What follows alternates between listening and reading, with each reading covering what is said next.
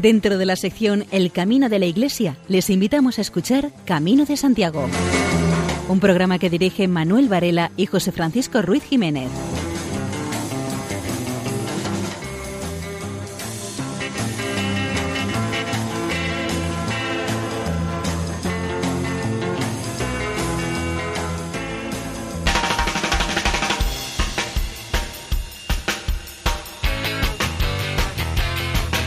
Queridos oyentes, les damos la bienvenida a una nueva edición del programa Camino de Santiago en la sintonía amiga de Radio María.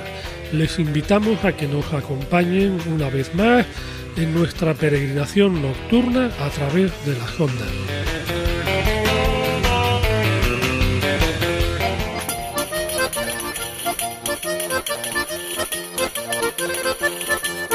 En nuestro programa de hoy les ofreceremos nuestras secciones habituales, noticias jacobeas, buena música y los testimonios de varios peregrinos que han pasado por Afonsagrada. Como invitado tendremos a Nathan Dajouza. Y sin mayor dilación, entramos en materia.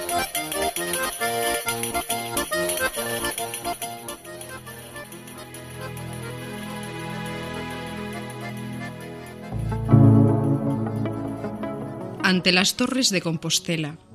También la piedra, si hay estrellas, vuela. Sobre la noche biselada y fría, creced, mellizos lirios de osadía, creced, pujad torres de Compostela. Campo de estrellas vuestra frente anhela, silenciosas maestras de porfía. En mi pecho hay amor, mi fantasía, torres más altas labra, el alma vela.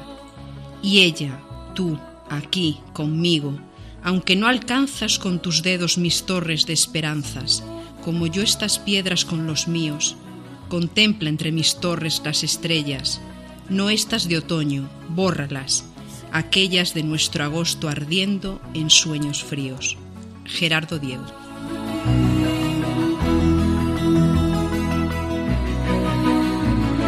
El contacto con árboles centenarios me hace sentir unido a las raíces más profundas de mi vida, al alma del mundo, al corazón del universo. Una etapa del camino es como una metáfora de la vida. Hay cuestas arriba, cuestas abajo, terrenos llanos, momentos buenos, momentos malos, tiempo para pararse, pensar y conversar. Hay etapas del camino que encuentras bosques de árboles autóctonos, que lo forman árboles centenarios, que han servido para que generaciones de peregrinos disfruten de su sombra, también de sus frutos, y muchas veces los protegieron de las inclemencias del tiempo que han albergado la vida de animales que se benefician de todo el ecosistema que hay en ellos. Los contactos con estos árboles que con sus raíces, que han ido creciendo con el paso de los años, me hacen ver lo más profundo de mi vida. De ser tan frágil que era cuando de pequeño tenía que tener el refugio y la ayuda de mis padres. Ellos me enseñaron los primeros pasos, las primeras palabras, el aprender a comer, el empezar a ser persona, para que un día pudiésemos formar una familia como la nuestra cuando éramos pequeños. Viendo esos árboles podemos apreciar lo pequeño que es el hombre, que con toda su inteligencia y todo su saber es incapaz de crear lo que la naturaleza da. El peregrino que hace el camino es como se va a encontrar como en la vida misma. Va a tener unos muy buenos momentos, también tendrá malos momentos. Tiempo para ayudar a los demás, para reflexionar, para conversar, para compartir y para recibir. Todo es bienvenido. Si no pasasen estas cosas el camino no tendría razón de ser, ya no sería el camino, tendríamos que darle otro nombre. Durante muchos siglos el camino ha servido de sendero para el saber, para propagar todo tipo de cosas, unas muy buenas y otras no tan buenas, pero sin esto no existiría ese espíritu que identifica desde hace muchos siglos a todo aquel que por distintos motivos lo va realizando, ya sea por motivos religiosos, que es la inmensa mayoría de los que lo realizan, la fe, con los que estos recorren kilómetros día a día, han de llegar a completar la totalidad del recorrido. Un recorrido lleno de historia, que todos vamos ayudando a forjar. Esa historia, año tras año, que ese espíritu que va creando el peregrino con sus pasos, allanando los caminos por la que todos los días es recorrido por muchas personas, llegados de todas las partes del mundo. Lo van haciendo universal.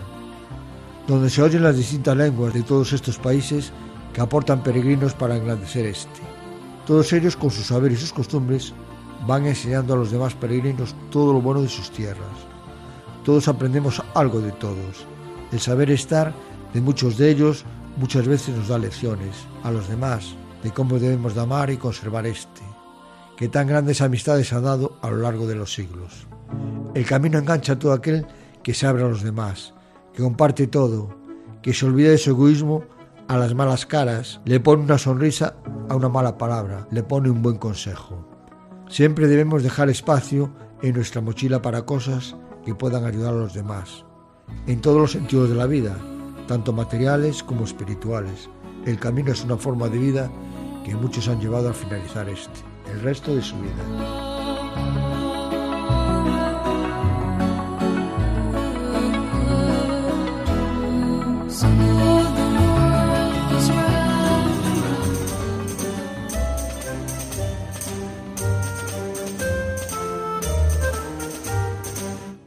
Durante la madrugada del 27 de octubre fallecía a los 51 años de edad Sor Dolores Piedad Cuadrado, la monja hospitalera del convento de Clarisa de Medina de Río Seco. Desde que abriera sus puertas el albergue de peregrinos en 1992, Sor Piedad era la encargada de la acogida de los peregrinos. Con su muerte, el camino de Madrid a Santiago de Compostela pierde uno de sus personajes singulares. Cada día la sonrisa y la amabilidad de Sor Piedad era quien recibía a los peregrinos llegados de todas las partes de España, pero también de países como Alemania, Rumanía, Italia, Argentina, Francia o Bélgica, y últimamente de Asia. Sor Piedad, natural de Villafrechós, ingresó en el monasterio riosecano el 12 de julio del año 1986. Tomó el hábito en agosto del 87 y profesó la primera profesión de votos temporales el 5 de agosto, festividad de la Virgen de las Nieves en el 89. La profesión solemne la hizo el 23 de agosto, cumpleaños del cardenal Carlos Amigo en el año 92. En los últimos años había luchado contra una grave enfermedad que al final terminó con su vida cuando contaba 51 años. El velatorio se hizo en la iglesia conventual de Santa Clara bajo la talla de la Virgen de la Piedad, de la que era muy devota la fallecida. También era hermana de la cofradía de la oración del huerto. La comunidad de hermanas clarisas fue galardonada recientemente con la concesión del sexto premio Marcelino en la ciudad de los Almirantes. En el acto de concesión del premio estuvo presente todo el ayuntamiento de Medina de Río Seco y el presidente de la Asociación Amigos de los Caminos de Santiago. La hermana Sor María Dolores Piedad Cuadrado fue quien pronunció unas emotivas palabras. Recibid nuestro fraternal saludo francisclano clariano, de paz y bien, junto a la pública manifestación de nuestra más sincera gratitud. Queremos poner de manifiesto nuestro más sincero reconocimiento a la Asociación de Amigos de los Caminos de Santiago de Medina de Río Seco, con la que siempre estamos muy unidos y con la que constantemente colaboramos con ilusión y alegría. Este año estamos celebrando las bodas de plata, ya que fue en 1992 cuando nosotras, las hermanas clarisas, destinamos unas casas que tenemos en el recinto de nuestro monasterio como primer albergue de nuestra noble ciudad a los muchos peregrinos que por ella pasan haciendo el camino. Este rudimentario albergue del peregrino, con la ayuda del Señor y la generosa cooperación de las hermanas clarisas, fue totalmente reformado en cuanto a dependencias, ajuar y materiales y también fue inaugurado de forma oficial en el año 2011.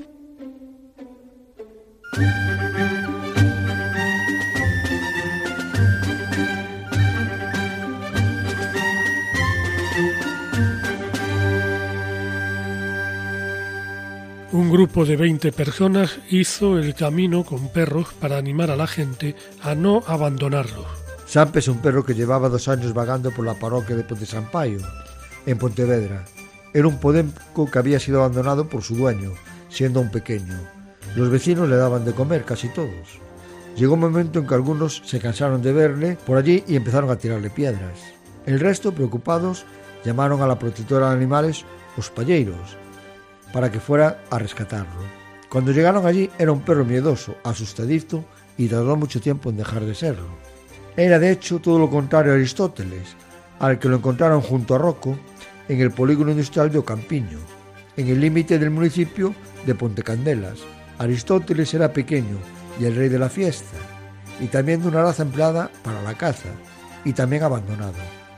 No había sido maltratado y por eso no había perdido la alegría y la confianza en el hombre. Aún así, alguien adoptó a Rocco, pero a él no. Sampa y Aristóteles tuvieron suerte, pero otros muchos perros de caza no. tampoco de las otras razas, e incluso lo de muchos peregrinos, que comienzan a hacer el camino de Santiago y pronto se dejan meter por las incomodidades de llevar un animal y lo dejan a su suerte. Y ahora a ellos dos les toca demostrar que las cosas pueden ser muy diferentes para todos. Se han convertido en dos podencos peregrinos. Junto a ellos, otra decena de perros de todo tipo y condición, acompañados por sus dueños, acabarán el Camino de Santiago el 5 de noviembre. Es la forma que tiene Pontepatas, un grupo de amigos relacionado con los palleiros, haciendo el Camino de Santiago con los perros. Quieren demostrar dos cosas. Primero, que los podencos son también animales de compañía y amigos del hombre, y no tienen su utilidad limitada a su tiempo de caza. Y segundo lugar, que peregrinar con un perro es aún más divertido que solo. Por eso todos llevan su perro, algunos hasta tres.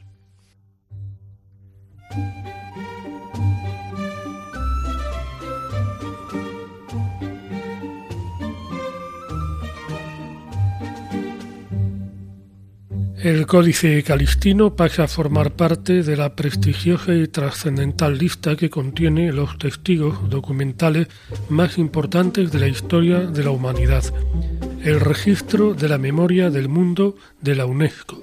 La UNESCO anunció a principios de mes que su registro internacional Memoria del Mundo se ha enriquecido con 78 nuevas inscripciones, que incluyen documentos y colecciones de España y diversos países de América Latina, como el Códice Calistino de la Catedral de Santiago de Compostela.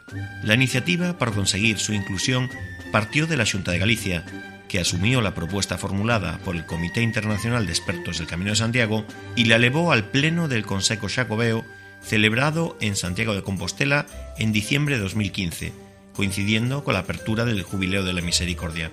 España amplía así su catálogo de bienes en el programa de la UNESCO en defensa del patrimonio cultural mundial, en los que ya estaban presentes la ciudad histórica de Santiago de Compostela, el Camino francés, el Camino primitivo y el Camino del Norte, así como los diferentes bienes asociados a los referidos itinerarios jacobeos, como es el caso de las catedrales de Lugo y de Mondoñedo o el monasterio de Santa María de Sobrado.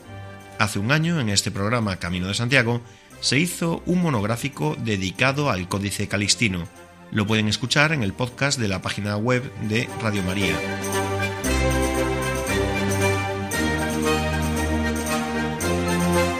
La Asociación de Amigos del Camino de Santiago de Segovia organiza una semana cultural del 13 al 19 de noviembre. Hoy a las siete y media en el Centro Cívico San José se presentan las jornadas culturales y se proyecta un audiovisual sobre las actividades hechas durante este año 2017. Además hará un avance de propuestas para el año que viene, 2018. Mañana a las siete y media en el Salón de Actos de la Biblioteca Pública de Segovia se presenta el libro Un paseo por la historia de Segovia a través del itinerario del Camino de Santiago. Sus autores son Luis Miguel Pascual Gómez y Ángel Luis Oces de la Guardia Bermejo. El miércoles 15 a las siete y media en el Centro Cívico San José hay una charla de la Guardia Civil con el título Protectores en el Camino de Santiago. El jueves 16, a la misma hora y en el mismo lugar, habrá una conferencia titulada Dos en el Camino Lebaniego por Diego Conde Bragado y Juan Luis García Orcade. Al día siguiente se proyectará un documental sobre el Camino de Santiago. El sábado 18, en la iglesia de San Sebastián, se celebrará una misa rociera, cantada por el coro rociero de la Hermandad del Rocío de Segovia. Después habrá un hermanamiento entre ambas asociaciones con intercambio de regalos y vino español en los salones de la iglesia el domingo 19 será la decimoquinta jornada del Camino de Madrid, entre Santa Arbás y Sahagún. La concentración será a las 7 menos cuarto de la mañana en la Plaza de Toros de Segovia. Al mismo tiempo hay una exposición titulada Memoria de Peregrinación, Camino de Santiago, primer itinerario cultural europeo. Esta exposición está en el patio de columnas de la Diputación Provincial de Segovia, en la calle San Agustín, y se puede ver de lunes a viernes de 9 a 2 y de 5 a 8.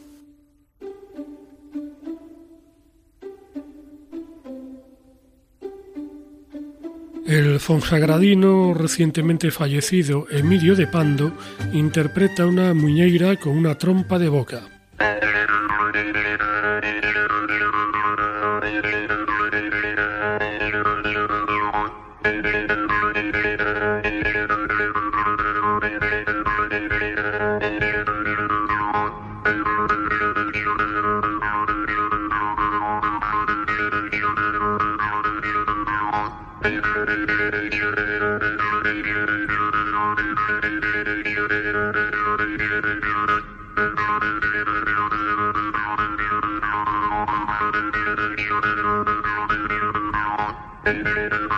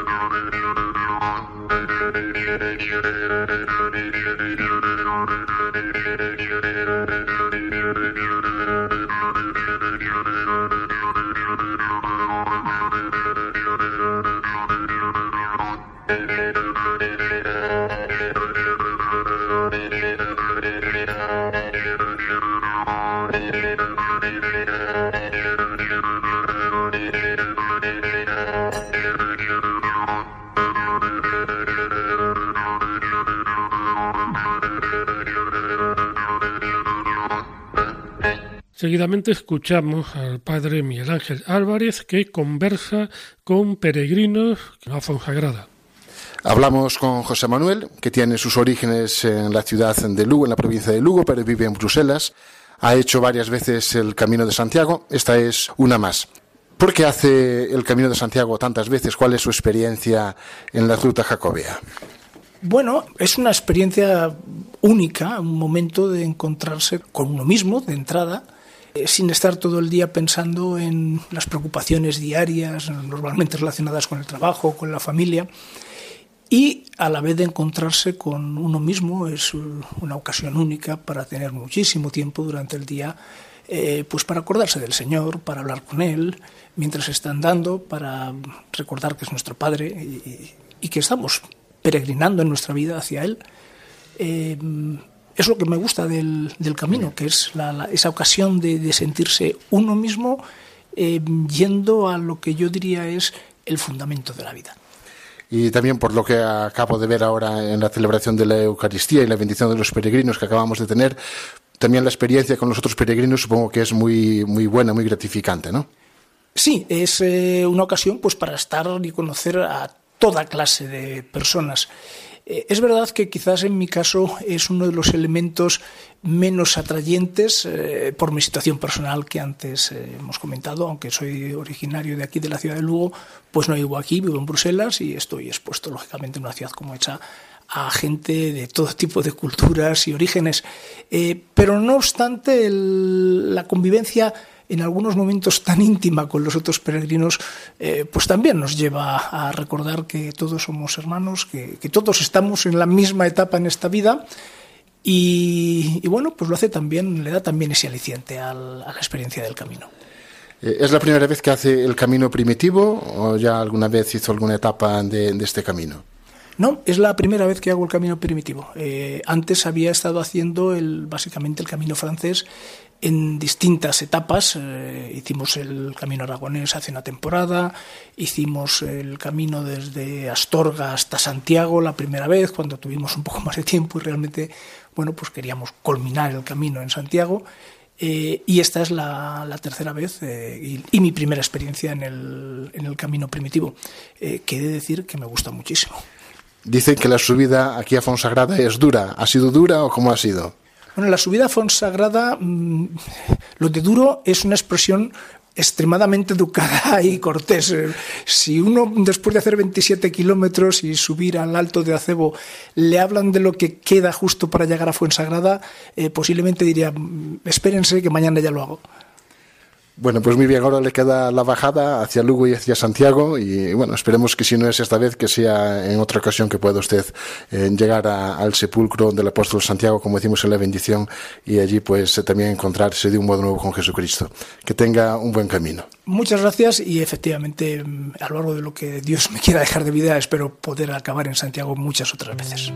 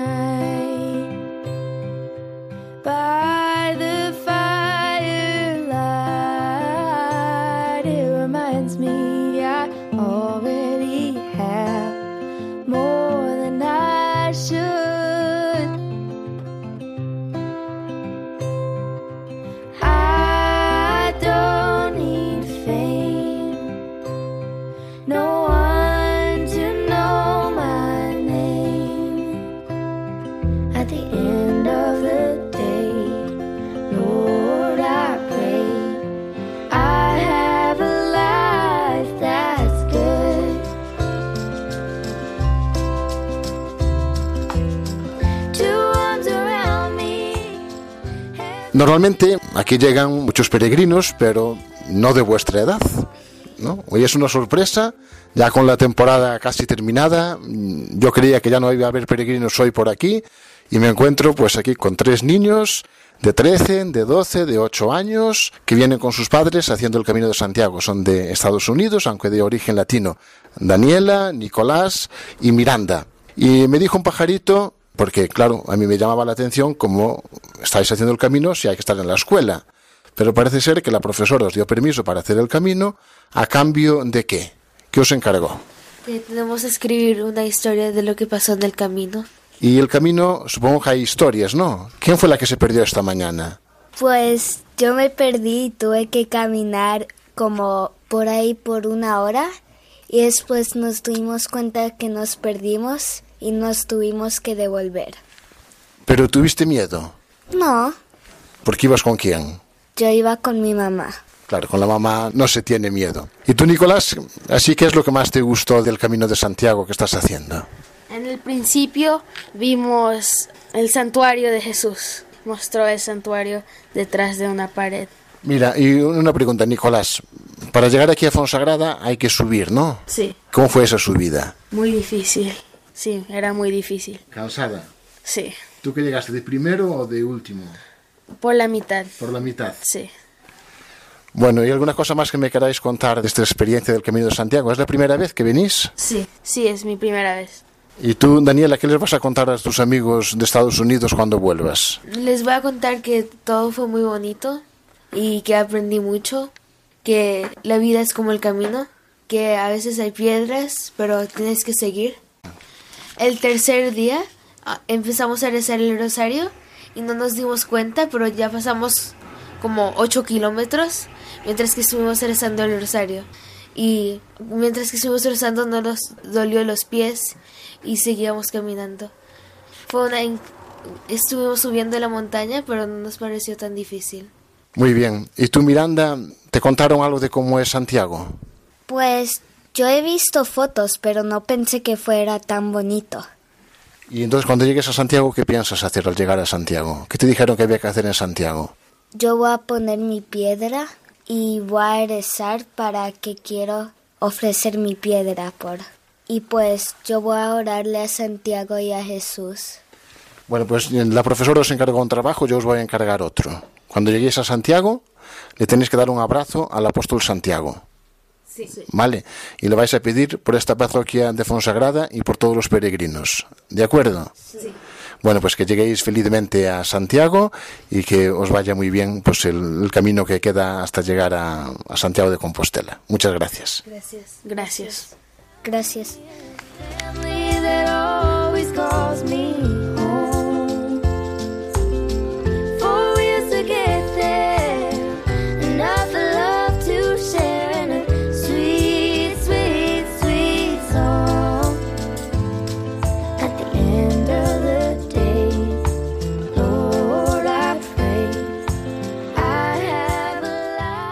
Tenemos hoy con nosotros a Luis Baltar Cabaleiro, viene con un grupo de peregrinos. Con estos apellidos mm, claramente es gallego, aunque vive en Cádiz y el acento pues andaluz también lo va a delatar un poquito. Este señor que tenemos aquí hoy delante pues tiene mucho que contar, porque ¿cuántas veces hiciste el camino, Luis? El camino, pues unas 15 o 17 veces. Anualmente suelo hacerlo dos veces. A final de mayo lo hago en bici de montaña y en octubre a pie. Pues ya ven, 15, 16 veces, dos veces al año, por lo tanto tiene mucha experiencia mm, del camino.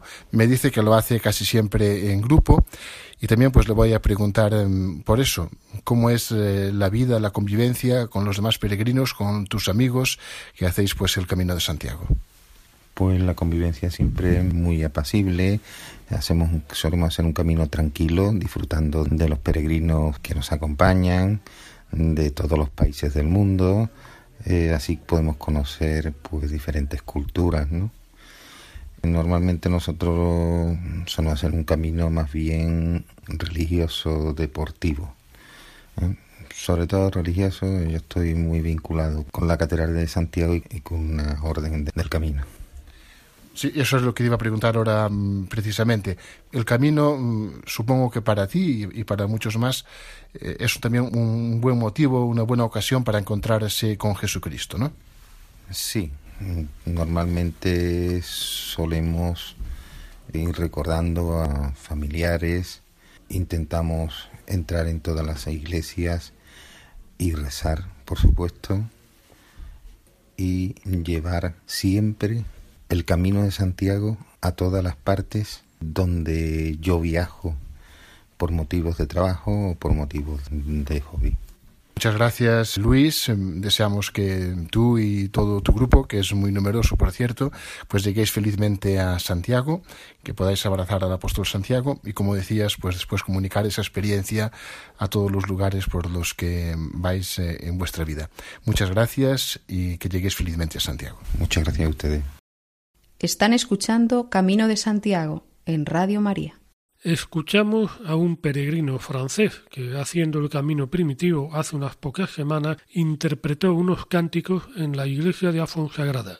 Je vous salue Marie comblée de grâce, le Seigneur est avec vous, vous êtes bénie entre toutes les femmes, et Jésus votre enfant est béni. Sainte Marie, Mère de Dieu, priez pour nous pauvres pécheurs, maintenant et à l'heure de la mort. Amen, Amen, Alléluia. Te saluons, ô toi Notre-Dame, Marie Vierge Sainte que drape le soleil, couronnée d'étoiles, la lune est sous tes pas, en toi nous est donnée l'aurore du salut. Marie-Ève nouvelle et joie de ton Seigneur, tu as donné naissance à Jésus le Sauveur. Par toi nous sont ouvertes les portes du jardin. Guide-nous en chemin, étoile du matin. Nous te saluons, ô toi Notre-Dame. Marie Vierge Sainte que drape le soleil, couronnée d'étoiles, la lune est sous tes pas, en toi nous est donnée l'aurore du salut. Tu es resté fidèle, mère au pied de la croix, soutiens notre espérance et garde notre foi. Du côté de ton Fils, tu as puisé pour nous l'eau et le sang versé qui sauve du péché. Nous te saluons, ô toi Notre-Dame, Marie Vierge Sainte que drape le soleil, couronnée d'étoiles, la lune est sous tes pas, en toi nous est donnée l'aurore du salut. Quelle fut la joie d'Ève lorsque tu es monté, plus haut que tous les anges, plus haut que les nuées. Et quelle est notre joie, douce Vierge Marie, de contempler en toi la promesse de vie? Nous te saluons, ô toi Notre-Dame, Marie Vierge Sainte que drape le soleil, couronnée d'étoiles, la lune est sous tes pas, en toi nous est donnée l'aurore du salut. Ô Vierge Immaculée, préservée du péché, en ton âme, en ton corps, tu entres dans les cieux, emporté dans la gloire, sainte reine des cieux. Tu nous accueilleras un jour auprès de Dieu. Nous te saluons, ô toi Notre-Dame, Marie Vierge Sainte que drape le soleil. Couronnée d'étoiles, la lune est sous tes pas, en toi nous est donnée l'aurore du salut. Seguidamente escuchamos el testimonio de Nathan de Sousa, del albergue La Fuente del Peregrino. La Fuente del Peregrino empieza a través de John O'Neill, que es parte de Ágape, y él en el año 98 tuvo el deseo de hacer el Camino de Santiago junto con estudiantes universitarios americanos y españoles. Así que cuando él vino al camino por primera vez se quedó muy sorprendido por la cantidad de gente que hacía en el camino. Usando sus palabras, él decía, wow, es como un río humano de tanta gente que hace ese camino, que caminan, que buscan. ¿Por qué no soñar con tener un lugar donde todo el que quisiera pudiera estar? Porque en aquellos años, es verdad, no habían tantos albergues como ahora y nuestra asociación Agape, que está en más de 190 países, siempre está volcado con las necesidades sociales. Y John O'Neill, como también eh, estaba muy comprometido, él también tuvo ese deseo y Agape abrazó esta, este sueño, así que regresó a Estados Unidos, comentó de este sueño con algunas personas que decidieron de manera voluntaria apoyar de manera económica.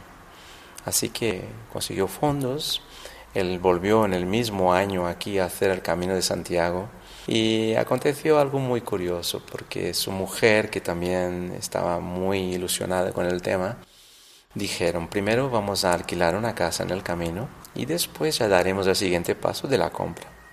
Muy bien. Un día antes de volver a hacer el camino, tenía una cita marcada con un propietario y el propietario se lo llama y le dice, oye, la cita que teníamos tristemente no podrá ser porque la casa se ha alquilado.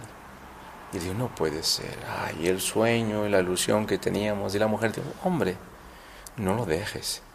Si Dios te ha puesto en el corazón, es porque así lo va a hacer. Ten paciencia, ve y haz el camino igualmente. No, no, no, ve hombre haz el camino. Y él hizo caso, menos mal. Volvió, hizo el camino, iba aldea por aldea buscando una casa, una oportunidad. Y cuando llega a la aldea de Ligonde, aquí en Monterroso, en la provincia de Lugo, pregunta a los vecinos, oye, ¿sabéis si hay aquí en esta aldea alguna casa para alquilar? Entonces le contestan a él, mira, para alquilar no hay nada, pero sí que hay una casa en venta. Y él dijo, ah, sí, ah, pues me gustaría verla. Los vecinos dicen, no sé si te va a gustar, ¿eh? Y el otro, ¿pero por qué? Porque es vieja, cara y fea. Y él dijo, pues me interesa más. Y así fue como él conoció la casa Campelo y lo que nadie era capaz de ver, porque la casa realmente estaba en muy mal estado. Pero él vio lo que nadie veía. Vio una casa para recibir gentes de todas partes del mundo y dijo, esta es la casa que Dios me ha dado. Y así fue, llamó a la mujer, mira, aquí está lo que tú me decías que Dios nos iba a dar. Y ahí cerró el trato de la casa Campelo, que hoy se llama la Fuente del Peregrino.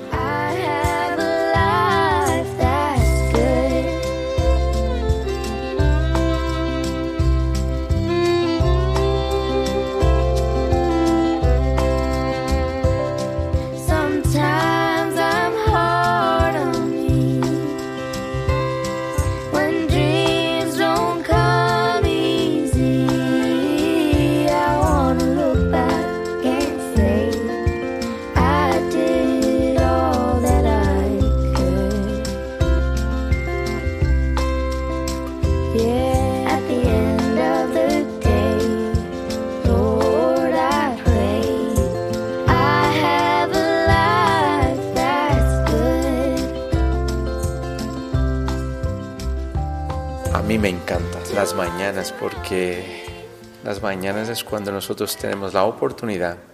Yo siempre suelo decir, oye, antes yo viajaba por muchos países del mundo, he ido a 34 países, ya no lo hago más. Tengo la oportunidad de que los países pasan por mi puerta. En la fuente del peregrino tenemos un mapa que cada día lo llenamos de peregrinos que pasan por la mañana para sellar su credencial, para usar los baños. Y también nosotros, como un detalle, ofrecemos café, té, infusiones.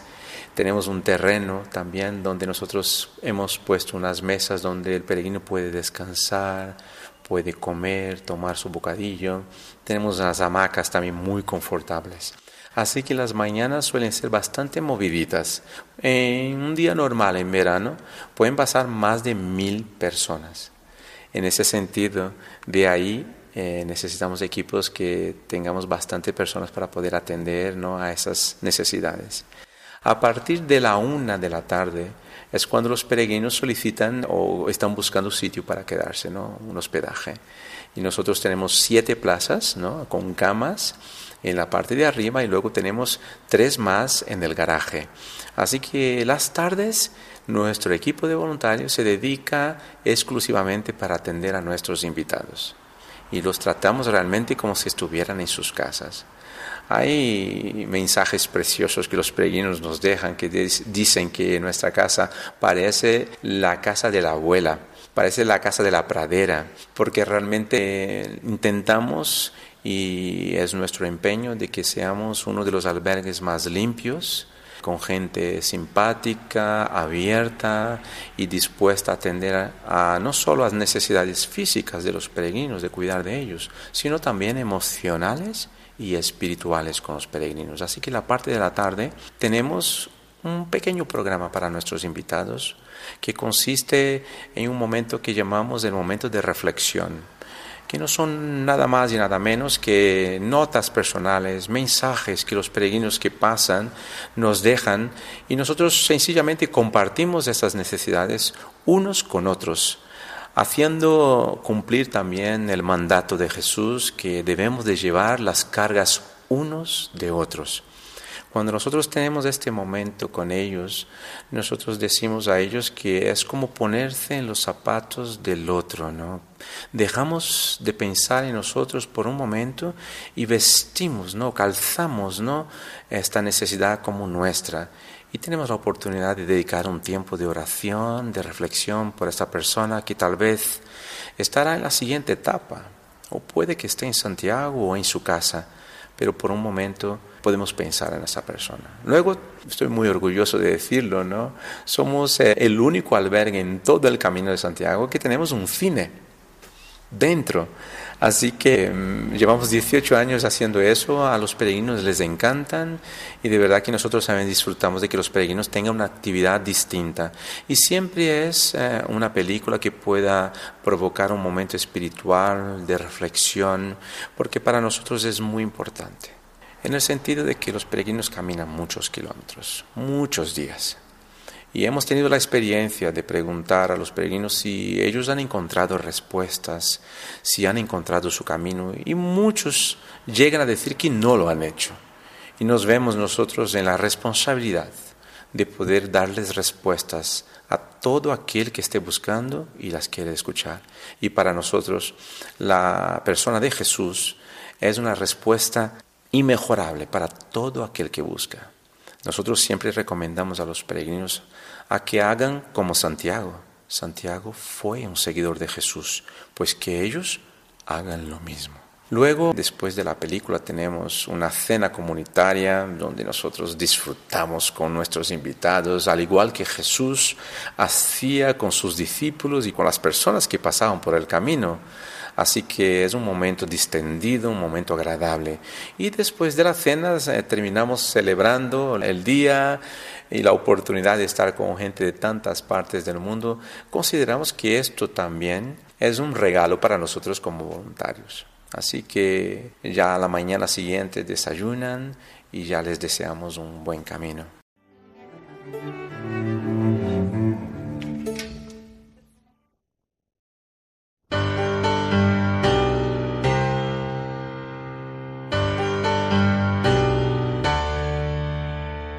Seguidamente escuchamos a María José López en su sección Valores en el Camino. Hoy nos habla acerca del compañerismo.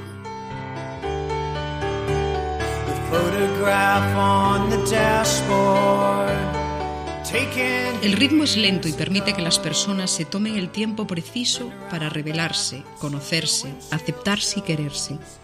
Cuando estas relaciones comienzan a producirse, ocurren que los ritmos del camino se adaptan unos a otros. Los más rápidos casi siempre acaban caminando al ritmo de los más lentos, o cuanto menos se esperan en los cruces, en las fuentes o en las entradas de los pueblos. Una experiencia de relación humana muy básica y genuina, sin mediaciones de otro tipo, se imponen a los peregrinos, haciéndoles preocuparse por personas a las que un día antes ni siquiera conocían, compartiendo agua, comida o pequeños remedios caseros para las molestias causadas por el duro caminar. El peregrino aprende a caminar al ritmo del otro, reconociendo las diferencias y no sintiéndose molesto o impaciente por ellas, porque aunque salió solo al camino, descubre que necesita a los otros para completar su viaje interior y exterior. La dependencia de otros, en nuestra vida común estamos poco acostumbrados a la relación gratuita con otras personas, salvo con las más próximas. Lo normal es que las relaciones estén reguladas y que se produzca un intercambio, muy frecuente en la forma de cliente-proveedor. El camino y su sistema de albergues cambian otros modos de relación. Ningún peregrino exige nada, recibe con agradecimiento lo que le ofrecen. La sensación de dependencia se ve incrementada porque cada día se cambia de lugar. No hay tiempo para poseer el lugar. Se llega a un sitio desconocido, y si hay que preguntar por todo, dónde está la tienda, si se puede lavar la ropa, cuáles son los horarios, las costumbres de cada albergue. Cada uno hace encuentros originales con otros peregrinos. A menudo gente que en la vida corriente no encontrarías. Hay tiempo de descubrir lo que nos aproxima y lo que nos hace diferentes. Como dice un refrán, de lejos yo pensé que eras un extranjero, de cerca descubrí que tú eras mi hermano. El camino es un lugar de encuentro, es un símbolo universal, une un lugar y otro, nos ayuda a relacionarnos, marca una dirección, nos orienta. El camino es un nudo de relaciones, un ámbito de vida, todo camino viene de un sitio y conduce a otro. En casos es para nosotros un lugar de separación y alejamiento y en otros constituye un lugar de encuentro. Encuentro con quienes llevan la misma dirección y sobre todo con quienes nos esperan en la meta. La voluntad de encuentro inspira e impulsa todos los momentos del Camino de Santiago. Al iniciarlo, el caminante se ve inmerso en una trama cultural, histórica y religiosa, un tejido riquísimo de historias, leyendas, cantares, poemas, monumentos artísticos, pero muy pronto al lado del camino, multitud de realidades se invitan al encuentro, paisajes, gentes, compañeros de marcha. El valor del caminar se descubre cuando se advierte que buena parte de las realidades que se ven no son meros objetos o cosas, sino ámbitos de vida, fuentes de posibilidades que nos invitan a relacionarnos con ellas. Un árbol está lleno de vida, es un nudo de relaciones con los habitantes del lugar, con el ambiente, con los usos alimenticios, las casas, las tierras de labranza, las iglesias, los puentes, los monumentos, todo nos habla de culturas pasadas y presentes que nos revelan un espíritu desbordante de riqueza. El peregrino encuentra como compañera de camino la austeridad, esa desconocida, el prepotente y a veces insolidario individuo de las ciudades europeas se advierte, al hacerse peregrino, en un ser necesitado de las cosas más elementales. Hasta para beber o encontrar un sitio donde dormir necesita de los demás. El europeo prepotente, con bastante de su vida resuelta, se encuentra en el camino con tantas impresiones nuevas, tantas situaciones inesperadas, tantas necesidades elementales, como un trago de agua, un poco de sombra, un rincón donde dormir, que aprende a distinguir lo superfluo de lo necesario y toman cuerpo en él valores como la solidaridad, el agradecimiento y la sobriedad.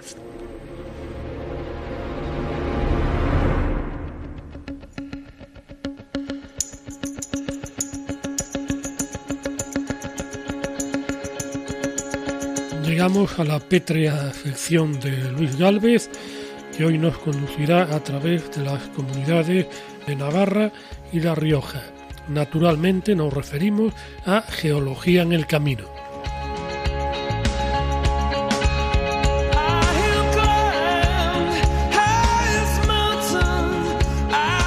Continuando el camino hacia el oeste por un terreno ondulado con grandes extensiones de viñedos y olivares, y tras pasar un pequeño relieve denominado el Portillo de las Cabras, se alcanza la localidad de Los Arcos.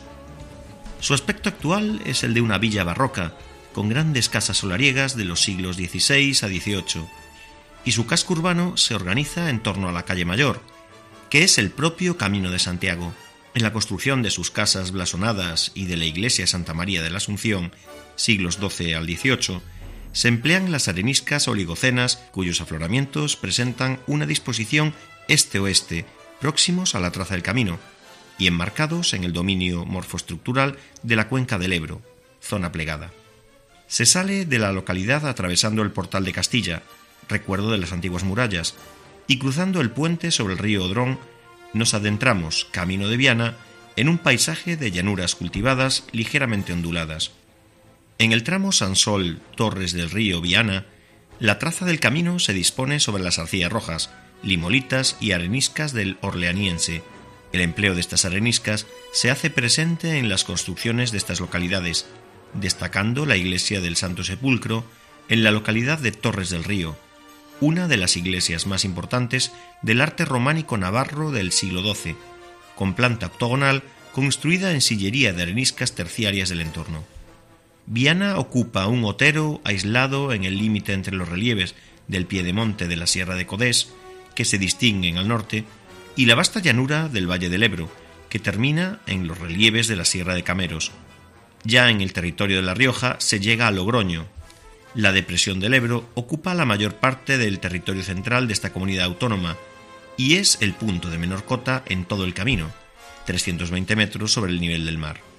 La ciudad se emplaza sobre la terraza baja del Ebro y el conjunto monumental de la ciudad destaca por la homogeneidad en el uso de materiales, que le proporciona el uso de las areniscas del Oligoceno superior y del Mioceno inferior, con sus tonos ocres fácilmente trabajables por su bondad en cuanto al tamaño de grano y caracteres textuales.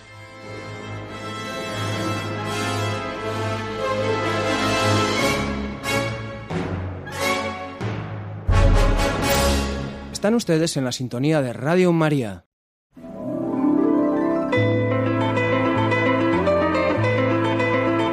María José López hace alusión a la obra El alma de las piedras de Paloma Sánchez Garnica.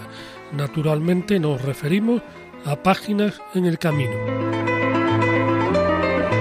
Paloma Sánchez Garnica nace en 1962 en Madrid, en el barrio de Chamberí, y aunque cuatro años después se traslada a Zaragoza, pues su padre gana por oposición la cátedra de Patología General en esta universidad. Cursa las primeras letras en el Colegio de las Escolapias de Ruiseñores y ya por estas fechas se hace una lectora incansable de Enid Blyton y los Hollister. Desde niña admira a su padre, de modo que el fallecimiento le produce un vacío difícil de llenar para una sensibilidad que apreciaba la amistad y los sabios consejos paternos. Es doblemente licenciada en Derecho y Geografía e Historia, y aunque ejerce como abogada durante algunos años, tras haberse escapado indemne de algunos intentos de oposición a registros y judicaturas, descubre la felicidad en el sencillo hecho de la escritura de su primer libro, El Gran Arcano, en el año 2004. Más adelante corrobora esta sensación feliz cuando lee el discurso de aceptación del Premio Nobel de Literatura de Mario Vargas Llosa, acerca de la fantástica aventura de aprender y saber leer. En el año 2010 escribe la novela de resonancias jacobeas El alma de las piedras, es un relato que cuenta simultáneamente dos historias que tienen como nexo común, aparte del fondo paisajístico que ofrece el camino, un pergamino manuscrito denominado La Inventio, que elaborado en el siglo IX en la primera historia, es buscado dos siglos después por la protagonista de la segunda narración. La primera evoca novelescamente el hallazgo de las reliquias del apóstol Santiago en los soteros de Iria Flavia en el año 824 después de Cristo de modo que el obispo Teodomiro y su ayudante, el monje Martín de Bilibio, son guiados por Payo al túmulo en el que se cree que está inhumado el osario de Santiago. Recogen el sorprendente acontecimiento en el pergamino nominado, aunque manipulan datos e incorporan indicios espurios que dejan dudosa la identidad del apóstol. La segunda historia transcurre en los años 1994 a 1115 y tiene como protagonista Malivia, que amenazada por un tío malvado emprende la huida junto a su hermano, con el propósito de conocer los arcanos de la Inventio revelada por la marca hallada en una piedra. Esta trama es el subterfugio para entrar en contacto con todos los elementos del camino, iglesias, monasterios, palacios y otras fábricas que están construidos con las piedras que tan celosamente cicelan los canteros. Las descripciones de montes, sierras, espadañas, prados, aguas y ríos son también un acierto en la autora, que introduce viveza en el relato. Novela histórica que plantea un tema tan polémico como interesante y que buen seguro no se ha de cerrar en un futuro próximo.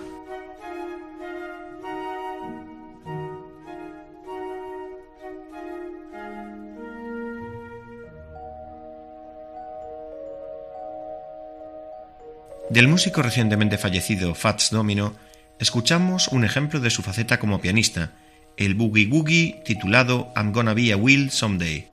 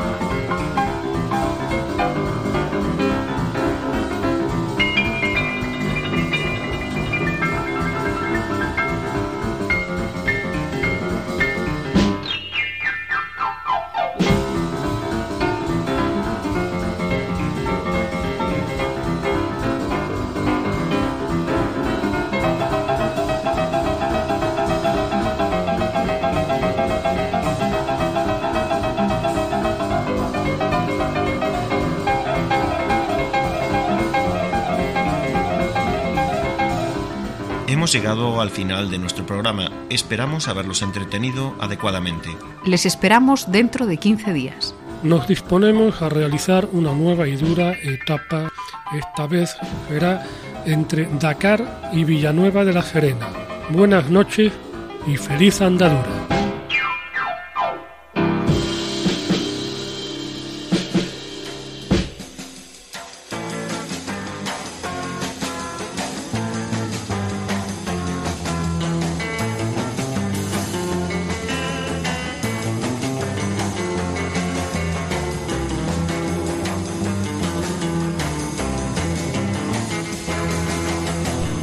Escuchado en Radio María Camino de Santiago, dirigido por Manuel Varela y José Francisco Ruiz Jiménez.